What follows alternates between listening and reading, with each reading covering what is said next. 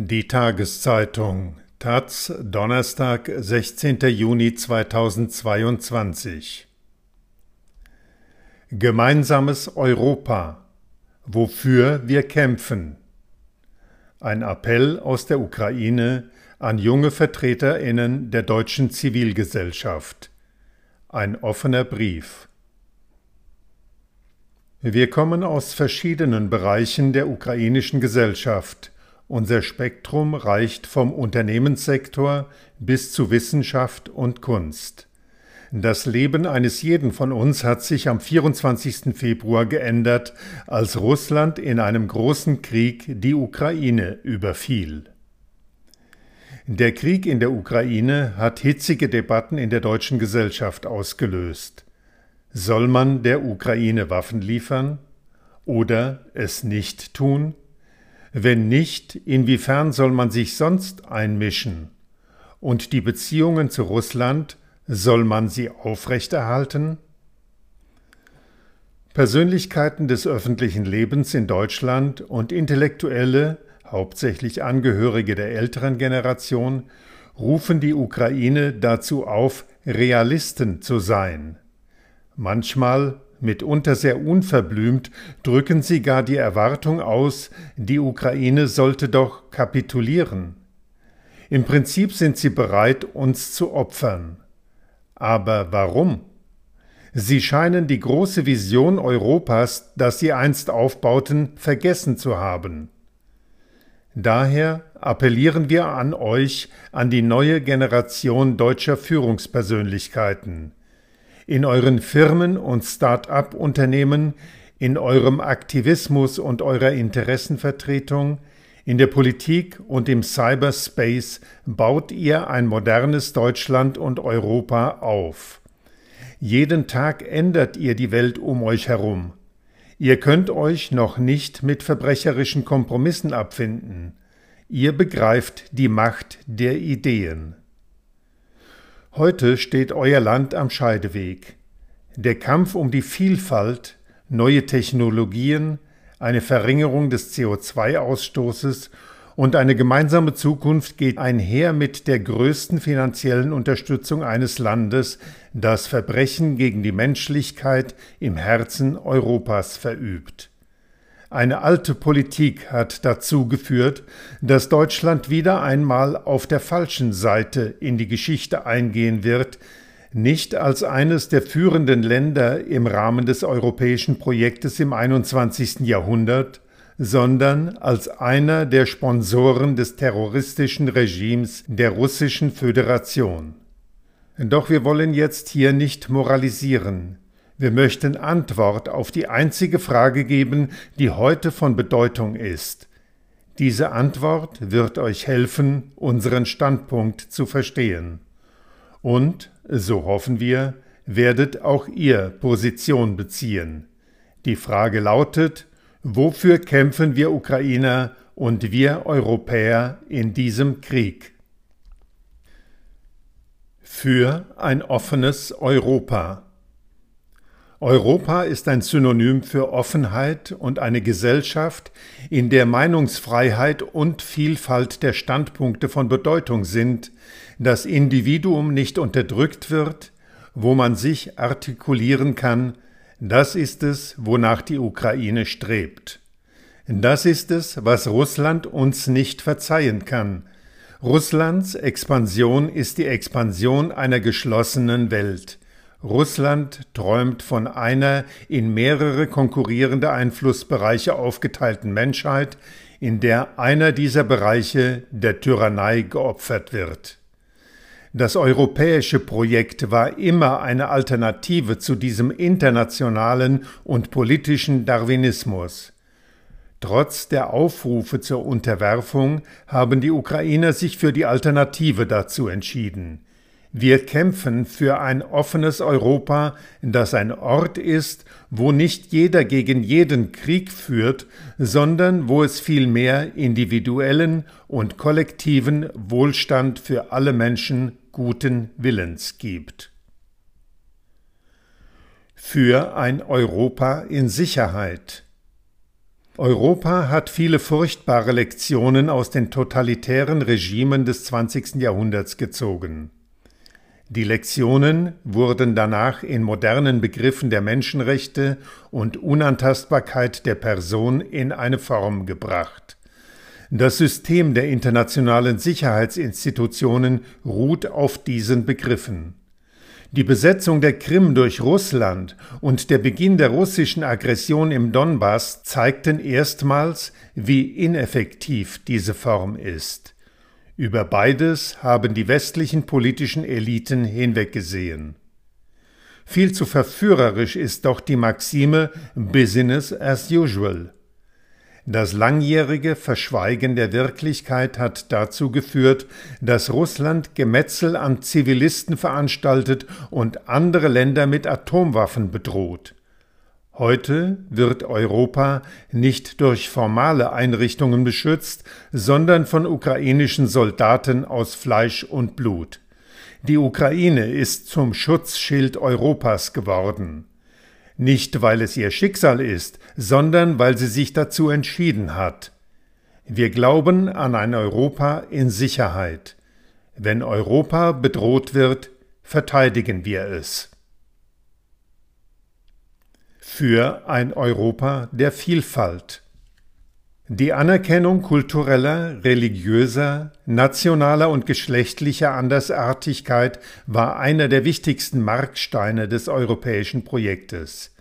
Dank seiner schweren Erfahrungen hat Europa gelernt, diese Unterscheidungen zu erkennen, zu kommunizieren und zu institutionalisieren. Die russische Aggression bringt all diese Errungenschaften in Gefahr.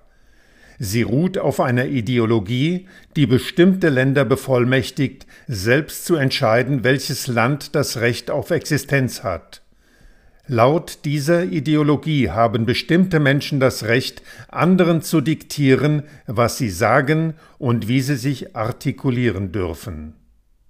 Es wird von der russischen Propaganda offen dazu aufgerufen, von allem Andersartigen zu säubern, Heute sind damit das ukrainische Volk und die ukrainische Kultur gemeint.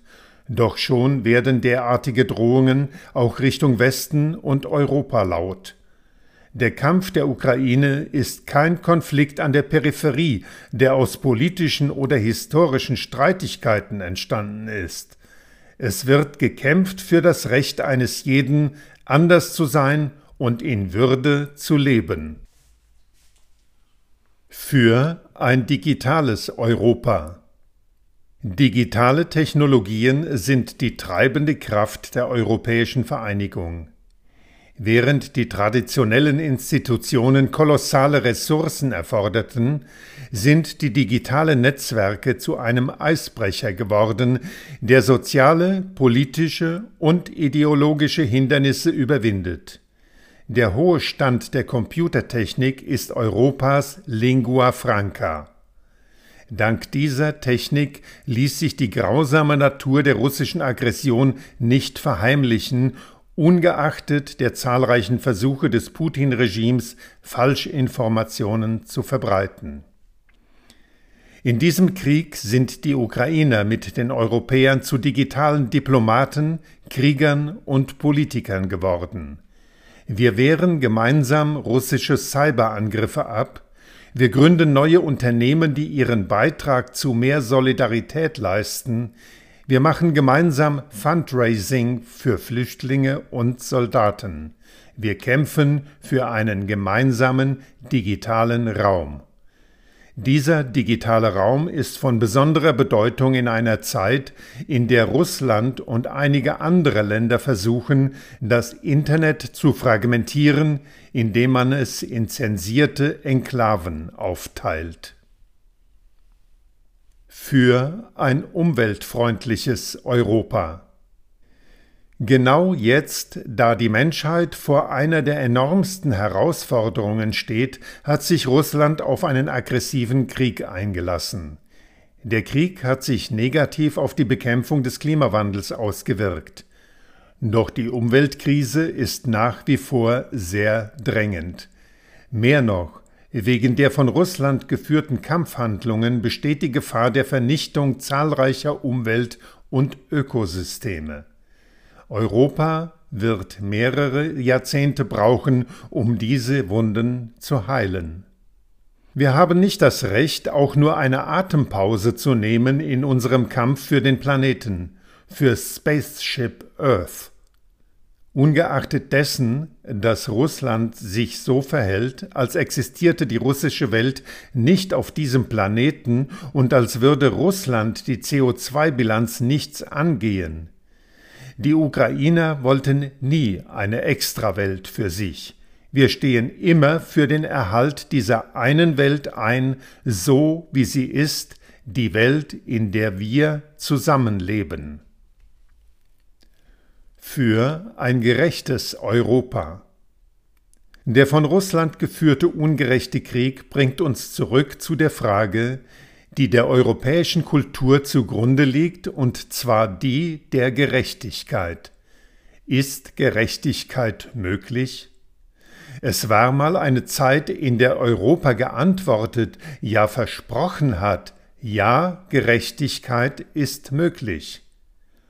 Und in diesen Stunden kämpft die Ukraine für die Umsetzung dieses Versprechens, dafür, dass man gegen Regeln nicht verstoßen darf, indem man auf das Recht des Stärkeren setzt dass man Geschichte nicht vertuschen und mit historischen Wunden nicht manipulieren darf, dass man keine Verbrechen gegen die Menschlichkeit begehen und dass man nicht Business as usual betreiben darf, indem man die Vorteile nutzt, die in Europa geschaffen wurden. Wir kämpfen für ein Europa von gleichberechtigten, freien und solidarischen Europäern, für ein gerechtes Europa. Gerechtigkeit verlangt Mut. Ihr wisst aus eigener Erfahrung, was Mut bedeutet, was es heißt, das zu tun, was niemand sonst getan hätte, was es heißt, zu führen, Mauern zu durchbrechen, was es heißt, diejenigen zu überzeugen, die zu überzeugen unmöglich schien. Das, worum wir kämpfen, ist die Zukunft eines freien Europas. Seid euch selbst treu, entscheidet euch für die richtige Seite und handelt jetzt. UnterzeichnerInnen Maria Berlinska, Freiwillige und Frauenrechtlerin. Timothy Brick, Soziologe, Rektor. Anna Bulak, Sicherheits- und Technologieexpertin. Iwan Verbitsky, Leiter eines analytischen Zentrums. Liubov Halan, Gründerin einer freiwilligen Initiative.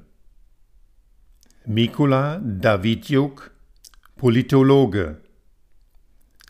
Volodymyr Kadigrob, Unternehmer. Aleftina Kakice, Malerin.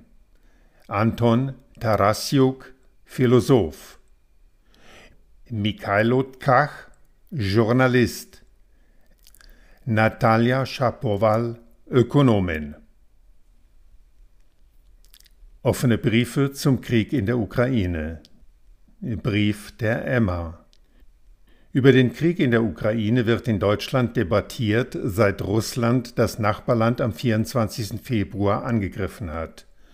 Für Aufmerksamkeit sorgte der Ende April von der Zeitschrift Emma veröffentlichte offene Brief an Olaf Scholz, in dem 26 Prominente aus dem Kultur- und Medienbetrieb, darunter die FilmemacherInnen Andreas Dresen und Helke Sander sowie der Sozialpsychologe Harald Welzer, vor Waffenlieferungen an die Ukraine warnten, weil dies der Beginn einer weltweiten Rüstungsspirale mit katastrophalen Konsequenzen sein könne. Antwortbrief in der Zeit Anfang Mai reagierten 57 Prominente aus Kultur, Medien, Wissenschaft und Politik rund um die ehemaligen grünen PolitikerInnen Ralf Füchs und Marie-Louise Beck per Antwortbrief auf Zeit.de. Sie sprachen sich explizit für die Lieferung schwerer Waffen aus. Brief aus der Ukraine. Darauf antworten nun elf jüngere Ukrainerinnen aus Wirtschaft, Kultur und Zivilgesellschaft. Mit ihrem offenen Brief wenden sie sich speziell an jüngere Menschen in Deutschland, weil sie glauben, dass die hiesige Debatte zu sehr von den Politikerinnen und Intellektuellen der älteren Generation bestimmt werde. Weil es gerade in dieser Debatte wichtig ist, Stimmen aus der Ukraine zu hören, hat sich die Taz entschlossen, den Brief zu veröffentlichen.